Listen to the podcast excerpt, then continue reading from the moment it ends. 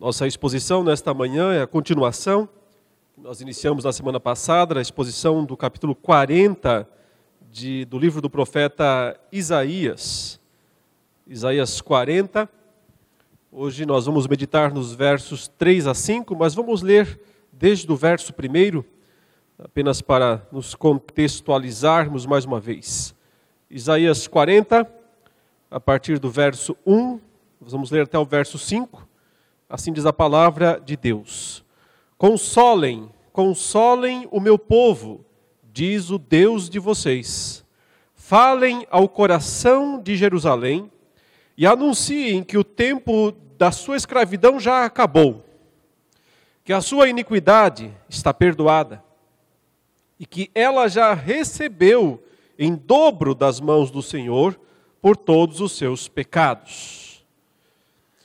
Uma voz clama: No deserto preparem o caminho do Senhor, no ermo façam uma estrada reta para o nosso Deus. Todos os vales serão levantados, e todos os montes e colinas serão rebaixados. O que é tortuoso será retificado, e os lugares ásperos serão aplanados a glória do Senhor se manifestará e toda a humanidade a verá, pois a boca do Senhor o disse. Vamos orar mais uma vez. Senhor, nesta manhã, reunidos em Teu nome, neste lugar de oração e de adoração, nos sentimos, ó Deus, plenamente agradecidos, porque entendemos, Senhor, que tudo é pela tua misericórdia, tudo é pela tua graça. Senão, nós nem sequer poderíamos pisar nesse lugar, senão nós nem sequer poderíamos nos reunir e estar diante do Senhor. Mas graças a essa misericórdia eterna do Senhor que se manifestou, em especial, lá na cruz do Calvário, onde Jesus Cristo se deu pelos nossos pecados, para nos redimir e para nos trazer para junto de Ti. E é por isso, Senhor, que nós estamos aqui nesta manhã, com esta consciência e com esta gratidão em nossos corações, desejando também compreender mais deste grande plano do Senhor, desta grande salvação que o Senhor providenciou tão plena e perfeitamente para nós nos abençoe agora nesse estudo, nesta meditação, e que esse momento, ó Deus, de meditação seja agradável na tua presença. Através do teu Espírito Santo e por causa dos méritos de Jesus Cristo. Em nome de Jesus. Amém. Irmãos, esse capítulo, como nós temos dito, fala sobre a grandeza de Deus. Descreve, por assim dizer, né, de forma, obviamente, por metáfora, o tamanho de Deus. E é claro que Deus é infinito. Então nem sequer daria para falar realmente no tamanho de Deus, porque para você dizer, para você medir algo, tem que ter finitude, tem que ter início e fim, tem que ter um tamanho definido. É claro que Deus não tem tamanho nesse sentido, porque Ele é infinito. Mas ainda assim, para poder se tornar compreendido por nós, ele se permite fazer comparações. Com o objetivo, claro, em última instância, que nós percebamos que ele é, na verdade, incomparável. A sua imensidão é absoluta. Ele é incomparável, sob todos os aspectos. Mas ele quer que nós pensemos nisso que nós meditemos nesse tamanho, nesse tamanho do seu poder, da sua glória, da sua majestade. E o objetivo, meus irmãos, é para que a nossa fé nele seja reforçada, para que creiamos mais nele. Veja, esse capítulo foi escrito, ele é um poema, também é uma profecia, e foi escrito para que aquele povo de Deus do Antigo Testamento que havia sido levado cativo de Judá e Jerusalém, como um ato de disciplina de Deus, para que aquele povo percebesse que o mesmo Deus, que foi poderoso é o suficiente para discipliná-los, também era para revogar a disciplina e fazê-los retornar, voltar à terra da promessa. Por mais impossível que isso pudesse parecer. Sim, Deus poderia dar, como o capítulo conclui, né, asas como águia para o seu povo. Deus poderia renovar o vigor dos cansados. Deus poderia dar outra vez a energia necessária para que esse povo retornasse. E retornar significava retornar ao relacionamento com Deus, retornar ao pacto, retornar à aliança, para viver outra vez plenamente o pacto, a aliança, o relacionamento com Deus. Enquanto lá no exílio, afastado, sem um templo, sem a cidade, sem a instituição religiosa, sacerdotal que Deus havia estabelecido para Israel, o povo não tinha condições de viver plenamente esse pacto, viver plenamente esta aliança. Eles estavam exilados, numa terra estranha, numa terra cheia de idolatria. E além disso, dominados por um poder maior, que era o poder da própria Babilônia. Na época, como vocês sabem, Babilônia era a grande potência mundial. O país, o reino mais poderoso, com mais recursos, com mais exércitos, Ninguém conseguia enfrentar Babilônia naqueles dias. Mais tarde, obviamente, outros impérios se levantaram e a derrubaram por instrumentalidade do próprio Deus. Mas nesse momento, Babilônia é o maior poder do mundo. Então, como é que Deus, como é que o povo de Deus poderia se livrar daquele daquela escravidão, imposta por Babilônia. Parecia impossível. Mas querem saber? Esse não era o maior motivo. A maior impossibilidade nem sequer era o tamanho de Babilônia, o poder dos exércitos de Babilônia, o poder militar, econômico de Babilônia. Não, na verdade, não era esse o maior problema. O maior problema era justamente porque o exílio foi disciplina de Deus para o povo. Então, observe, na verdade, Babilônia nunca foi o problema. Alguém poderia se enganar em Judá, em Jerusalém naqueles dias, dizendo assim: é, o nosso problema é Babilônia. Babilônia é muito poderosa, uma nação muito forte, muito perversa, muito cruel. Ela veio aqui e destruiu tudo.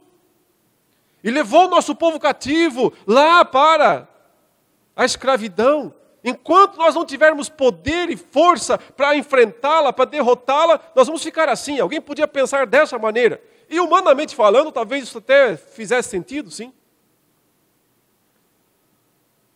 Mas a Bíblia nos diz que Babilônia nunca foi o problema de fato, nunca foi o grande problema da história.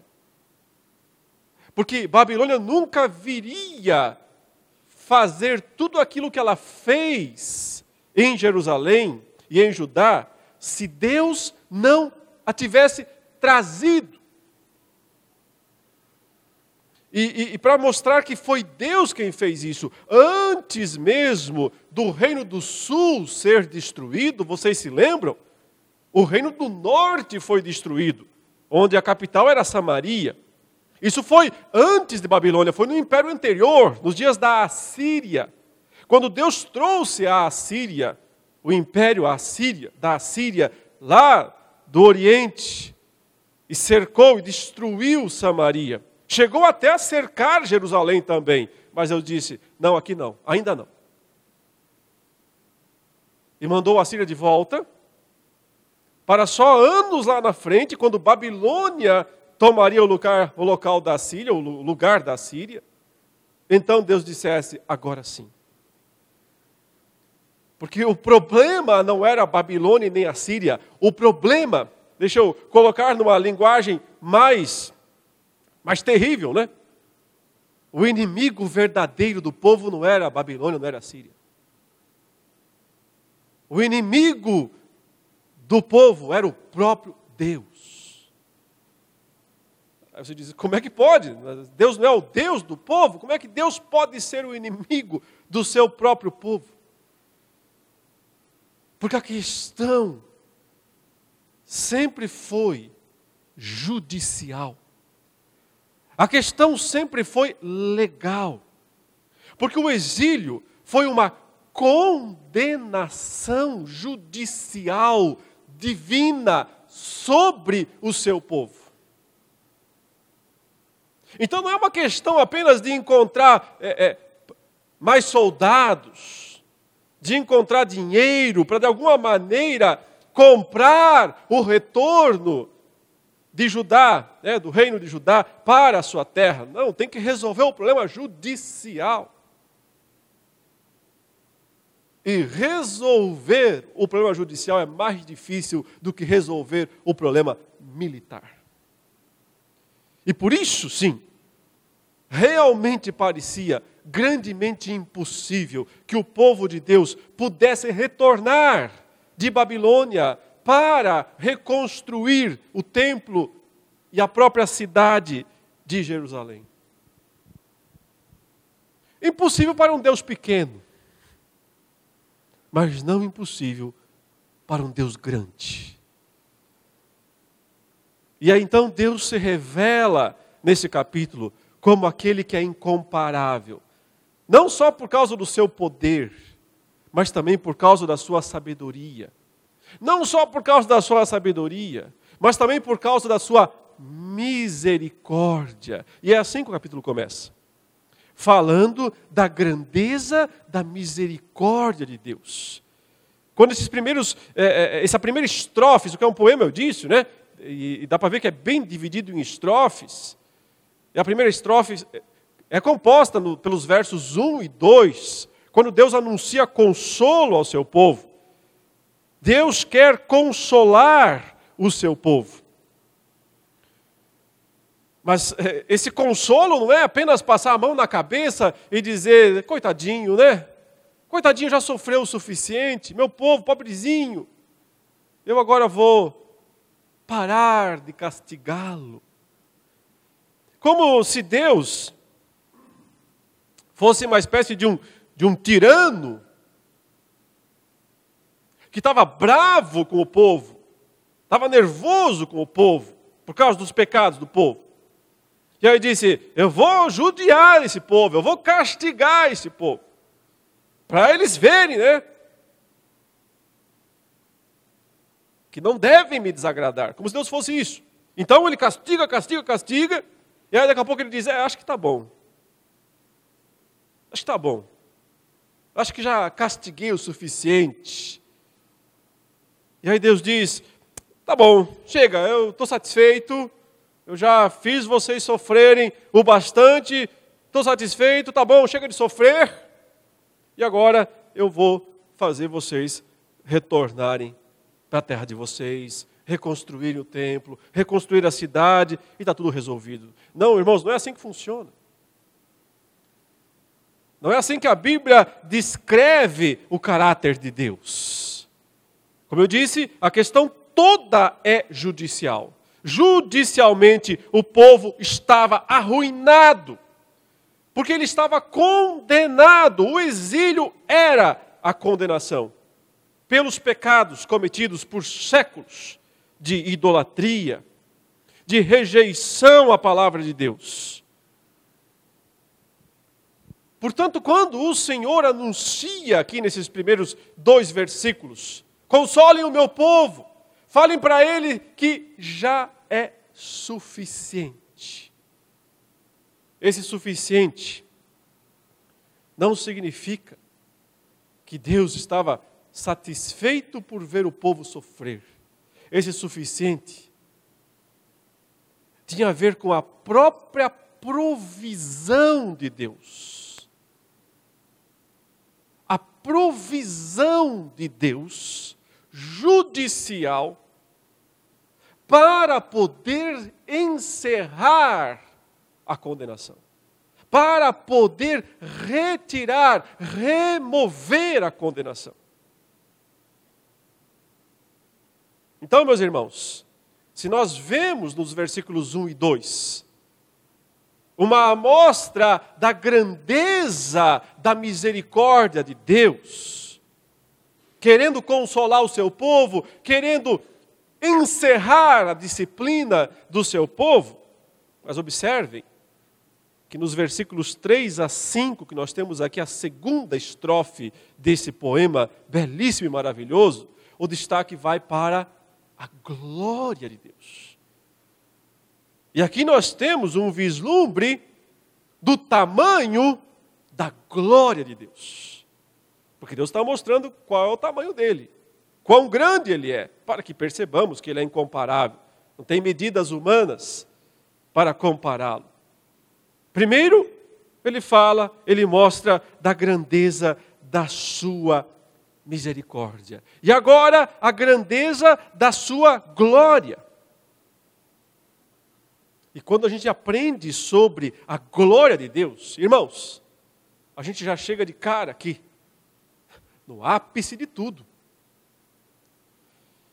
Porque nada é maior ou mais importante do que a glória, a glória de Deus. É, falar sobre a glória de Deus é, como dizem alguns teólogos, é falar sobre a essência de Deus. Essa é, é, é, é falar sobre a, a realidade absoluta de Deus, porque a realidade absoluta de Deus é glória. Mas que relação há entre a primeira estrofe e a segunda estrofe? Que relação há entre a misericórdia de Deus, a grandeza da sua misericórdia e a glória dele, a grandeza da glória dele. Então, deixe-me tentar colocar isso, né, um resumo aqui, em algumas frases, tentar condensar. Isso aqui realmente é denso, mas tentar condensar num resumo como é que essas duas coisas se relacionam e como é que elas estão aqui relacionadas claramente. Então, deixe-me relembrar aos irmãos toda a história da nossa salvação. Que não é diferente da história da salvação do povo de Israel no Antigo Testamento. O fato é que o pecado humano, o que ele causa? O que ele atrai? Qual é seu salário? Qual é seu pagamento? O pecado humano, irmãos, atrai, inevitavelmente, a disciplina divina. Deus vai precisar executar sua lei, sua justiça, condenando, necessariamente. Isso é exigido pela justiça de Deus. Porque, em última instância, é exigido pela sua glória. Deus não pode continuar glorioso se ele simplesmente fizer vistas grossas ao pecado do seu povo. Foi-se embora a sua glória. Se Deus arruína a sua justiça, consequentemente, ele não tem como manter a sua glória. E é aí que está o impasse. É aí que está todo o impasse, o embrólio, que ser humano nenhum conseguiria resolver. E por isso o problema maior não é Babilônia, lembre-se disso. Não é o poder de Babilônia. O inimigo maior aí não é Nabucodonosor, que já passou, inclusive, profeticamente nesse tempo aqui, já não é mais ele. Já são seus sucessores. O inimigo é o próprio Deus. Porque os nossos pecados fazem inimizade. Criam inimizade entre nós e o nosso Deus. Separação. Isaías fala isso no capítulo 59. Mas aí é que entra a grandeza da glória de Deus. Porque a grandeza da glória de Deus consegue encontrar um caminho e sobre o que ele vai falar na sequência? Caminho. Um caminho para Deus revelar sua misericórdia sem perder ou ferir ou arruinar sua justiça. E desse modo, ao providenciar por misericórdia uma salvação para o seu povo, Deus mantém sua justiça. Ao mesmo tempo, salva seu povo. E como consequência, revela ainda mais sua glória. Sua glória é ainda mais expressa, ainda mais revelada. Mas para isso, Deus tem que agir. Para isso, ele tem que sair do seu lugar. Ele tem que se abalar da sua localização e tem que vir. Vir ao encontro do seu povo. Ele tem que vir para fazer o que é necessário para salvar o seu povo. E é isso que a segunda estrofe nos revela. Uma voz clama: No deserto preparem o caminho do Senhor. No ermo façam uma estrada reta para o nosso Deus. Olha ali, ó, Deus está vindo.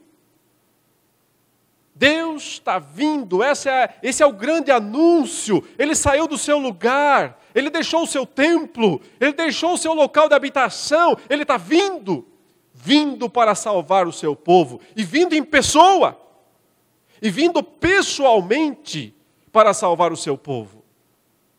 E a questão não é para ir brigar contra a Babilônia. A questão não é lá para pegar a espada e derrubar os soldados. Ele não precisa disso. Para fazer isso, Deus só precisa fazer o seguinte: mandar o imperador fazer um decreto. E é desse modo que o povo vai retornar com uma canetada. Com uma canetada do imperador de Babilônia, do, do imperador Medo-Persa. Aliás, os dois, né? Tanto Ciro quanto Dario, ambos vão dar canetadas para o seu povo retornar. Deus só precisa de uma canetada. Porque essa briga, essa luta, esse conflito, essa batalha nunca foi por força ou por poder, por violência, para quem tem mais exército. Isso, isso para Deus não é nada. Ele, ele vai mostrar na sequência aí: olha, as nações diante dele são como um pingo de água que cai de um balde. Deus não tem, Deus não esquenta a cabeça com as nações, com o poder dos exércitos humanos. É? Isso nunca foi o problema. Isso foi parte da solução que Deus deu. A, briga feia a questão complicada, a questão difícil, insolúvel da perspectiva humana é como resolver o problema do pecado do seu povo. Como solucionar judicialmente, legalmente, a questão do pecado do seu povo. E para isso, Deus está vindo. É isso que Deus está dizendo ao seu povo de Israel: Eu estou vindo.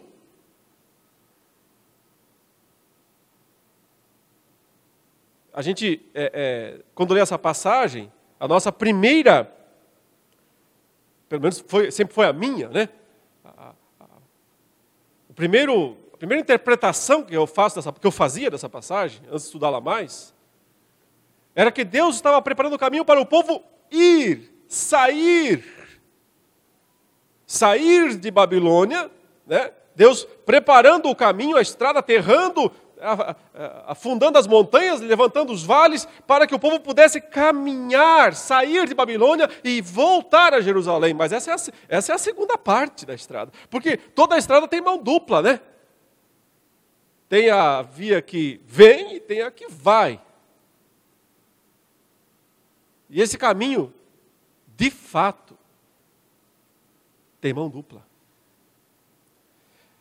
E ele é preparado aqui, primordialmente, né, a primeira mão da história, a primeira perna desse caminho, não é o povo indo, é Deus vindo.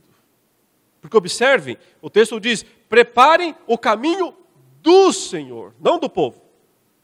No deserto, preparem o caminho do Senhor.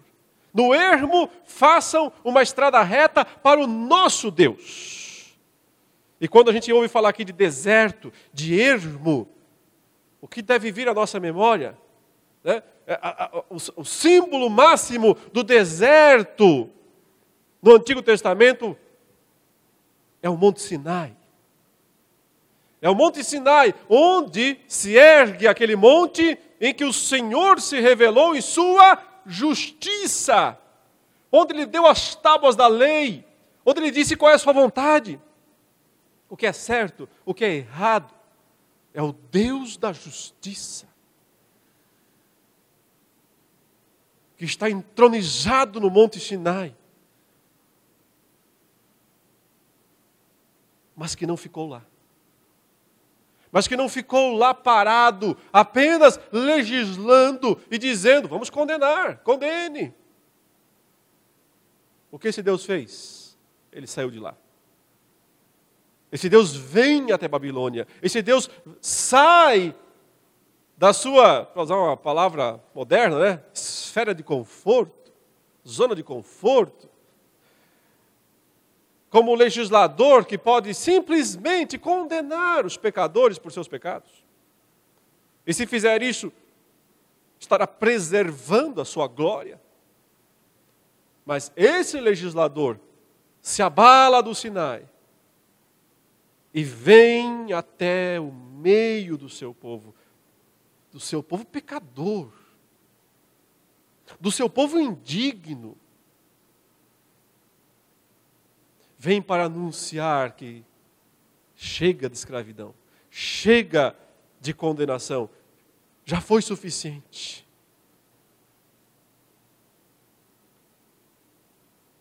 Agora você entende por que é que essa passagem e justamente essa passagem é a grande passagem do início dos evangelhos, né?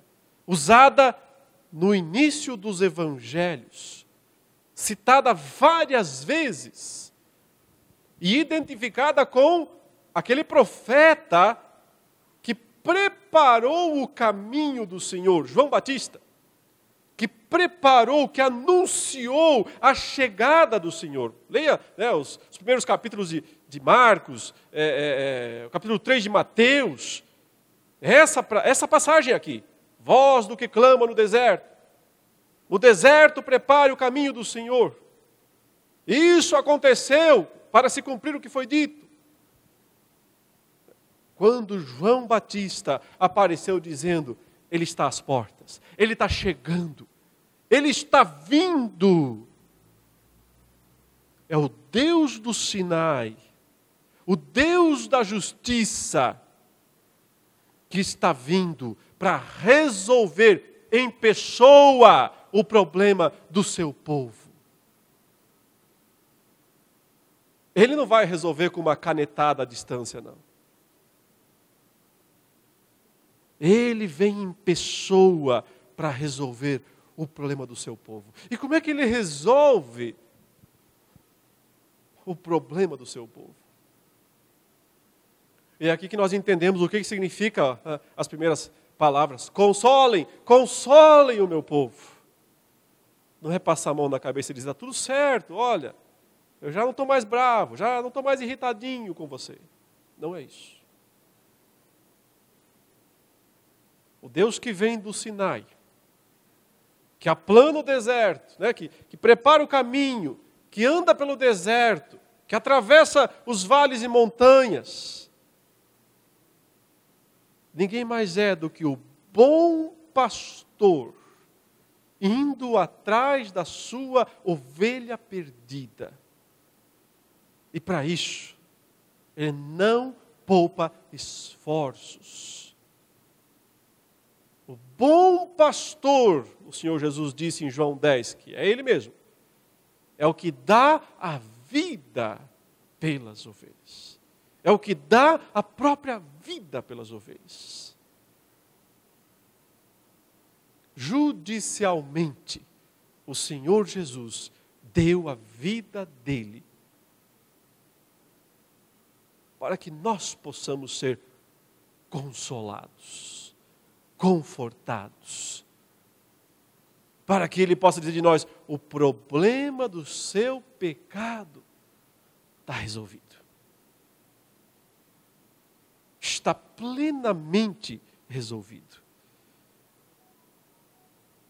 É assim que o Senhor vem.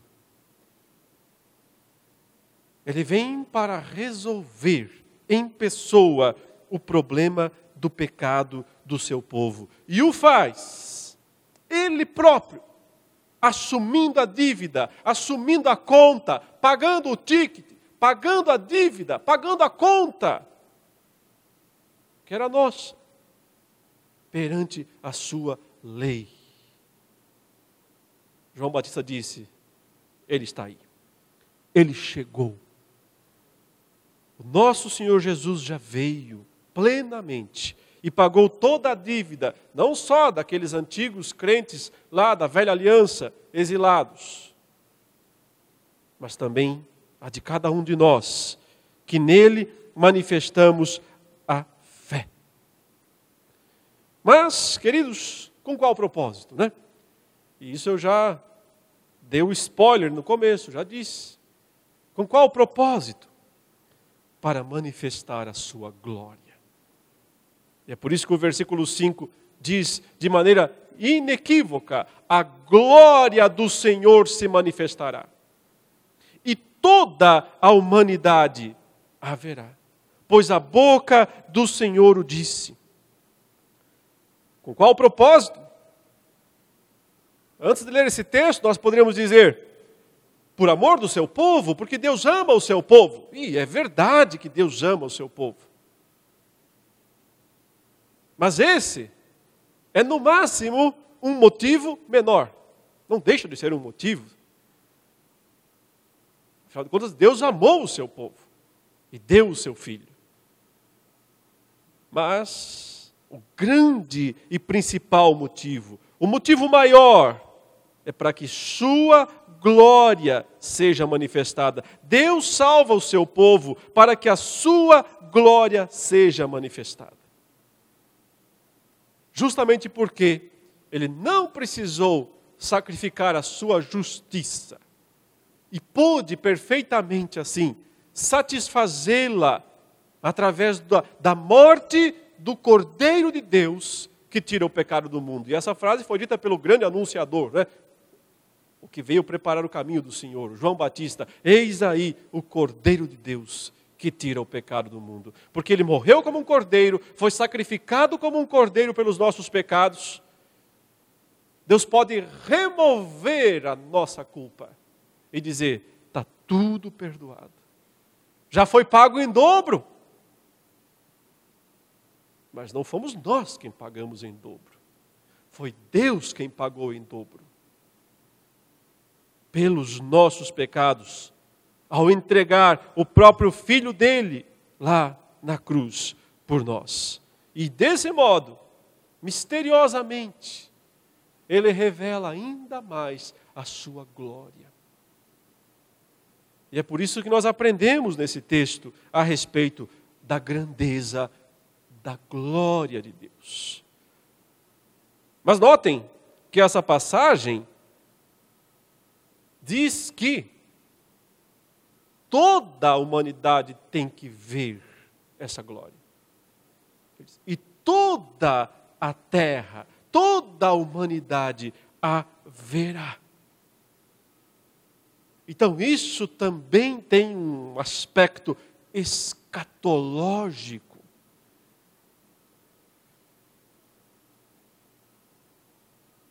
vejam bem, trazendo o seu povo de volta. Eles estavam lá, no exílio babilônico, já há 70 anos, sem perspectiva, sem esperança. Boa parte deles já estava se enraizando ali mesmo em Babilônia, construindo casas, é, abrindo negócios e vivendo Babilônia como se Babilônia fosse a terra deles, o local deles. Mas Deus diz: não, eu estou vindo para buscá-los para levá-los de volta à terra de vocês. Por que é que Deus quer levar o seu povo de volta?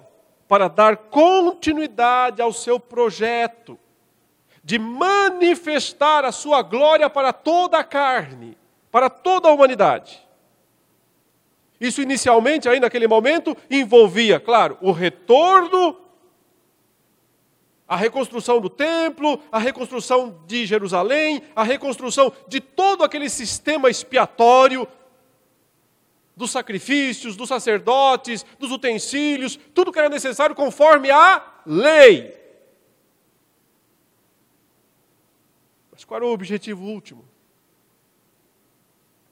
Como os profetas diriam depois, no tempo da reconstrução, tornar o segundo templo mais glorioso do que o primeiro tornar a reconstrução, o segundo templo, ainda mais glorioso. E ele nunca foi, humanamente falando, nunca foi. Nunca chegou aos pés da glória física, podemos dizer assim, do templo de Salomão, destruído por Nabucodonosor. Então, como é que o segundo templo pode ser mais glorioso do que o primeiro? Simples. Porque o próprio Deus em pessoa pisou ali. Na pessoa de seu Filho Jesus Cristo. E vimos a sua glória, diz João. E vimos a sua glória, a glória como do unigênito do Pai. Quando Jesus veio ao templo, ou seja, esse era o grande propósito da história da salvação. Deus quer mandar o povo de volta, tem que mandar o povo de volta para Jerusalém, para ajudar, para reconstruir tudo, porque ali vem o Messias, ali vai pisar o Filho de Deus, ali Deus vem em pessoa para salvar o seu povo.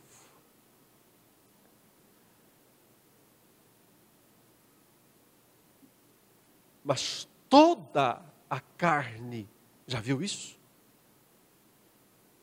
Toda a carne já viu essa glória? Não. Você a viu, eu a vi, espiritualmente falando, com os olhos da fé. Mas acontece que no final de tudo, Deus não quer que seja apenas com os olhos da fé. Ele quer que seja até mesmo com, as, com os olhos dos incrédulos. Todos o contemplarão até quantos o transpassaram, profetiza Apocalipse capítulo 1 e também outros textos. Então, meus irmãos, nós também somos um pouco de João Batista. O caminho do Senhor ainda precisa ser preparado mas é o caminho da sua volta, é o caminho do seu retorno, no nosso caso. Ele já veio uma vez. E já pagou, já fez o que foi necessário para garantir que não há mais condenação. Agora, pois, já não há mais condenação para aqueles que estão em Cristo Jesus. Mas falta concluir o plano, falta concluir o projeto, falta todo olho o ver toda carne tem que ver a glória do Senhor. E isso acontecerá quando o Senhor Jesus retornar dos céus em glória, em poder e glória. E o que nós fazemos?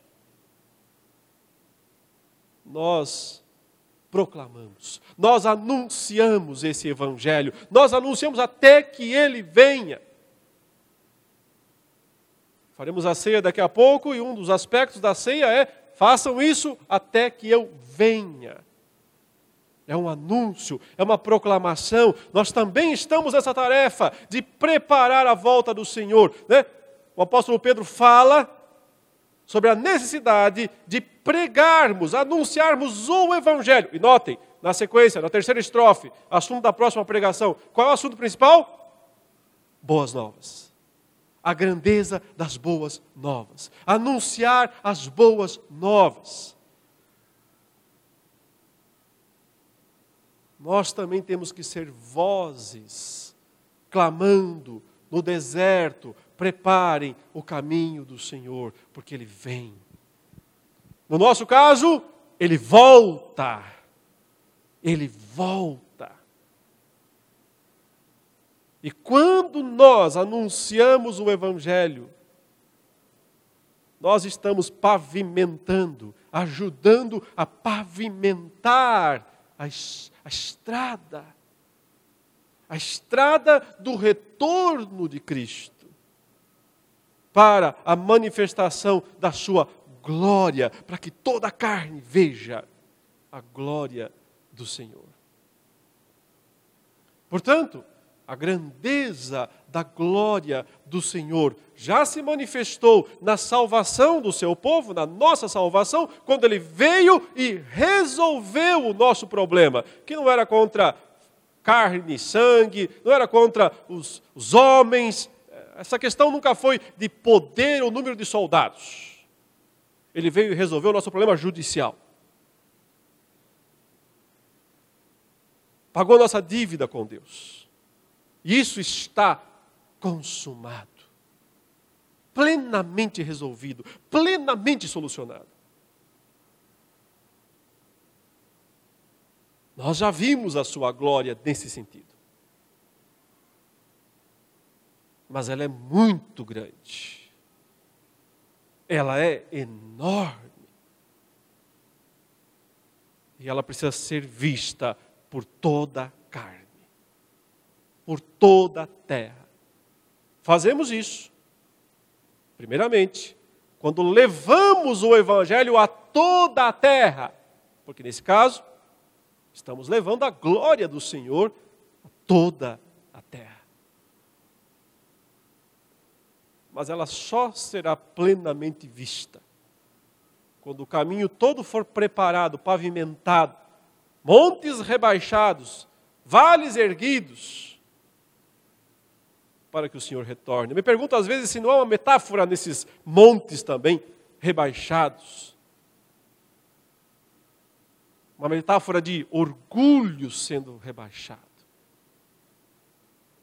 E ao mesmo tempo, nos vales erguidos, os humildes sendo exaltados. Porque é desse modo que a glória do Senhor se manifestará. E todo olho o verá. Até lá, meus irmãos, continuemos firmes, desfrutando do consolo, do conforto do Senhor para as nossas vidas. Quando Deus diz: consolem o meu povo, isso é muito forte. Isso é muito poderoso. Significa dizer: não há mais condenação. Porque ela foi cumprida cumprida por Cristo. Quando Deus diz: Vejam a minha glória, significa entender o Evangelho na sua plenitude. Isso significa proclamar o Evangelho neste mundo. Tarefa que é nossa e que ainda não está terminada. Portanto, participemos. Participemos desse grande plano, desse grande projeto de revelar a glória do Senhor ao mundo. E podemos ir longe nessa nessa explicação. Afinal, Deus criou o mundo para o louvor da sua glória. Deus fez todas as coisas para o louvor da sua glória. Então aqui está o propósito máximo, máximo. Quer participar de uma coisa grande? Sabe, tem tanta gente buscando um ideal de vida, buscando aí uma razão. Especialmente o pessoal mais jovem, né, que é idealista e que quer se enganjar nessa ou naquela ideologia, para cá ou para lá. Isso tudo é pequeno. Você quer participar de uma coisa grande? Engaje-se no projeto de Deus de revelar a sua glória para que toda a carne, toda a humanidade a veja. Isso é grande. Não há nada maior do que isso. Nada se compara ao incomparável, que mostra a sua grandeza através da sua misericórdia e através do seu plano de revelar a sua glória. Oremos ao Senhor. Nós te pedimos nesta manhã, ó Deus, que pela tua palavra e pelo teu espírito nos concedas um vislumbre, Senhor, da tua glória, para que percebamos quão grande de fato ela é, para que nos animemos e nos, nos possamos nos sentir fortalecidos pela tua força e assim participarmos desse grande plano do Senhor em execução, já grandemente consumado por todos os teus feitos do passado. E justamente o fato de eles terem sido consumados nos garante que o Senhor continuará e terminará a grande obra. Permita, Senhor, que todos nós possamos ser instrumentos, pequenos peões, nesse teu grande projeto de revelar a tua glória. Que assim seja, Senhor, em nome de Jesus. Amém.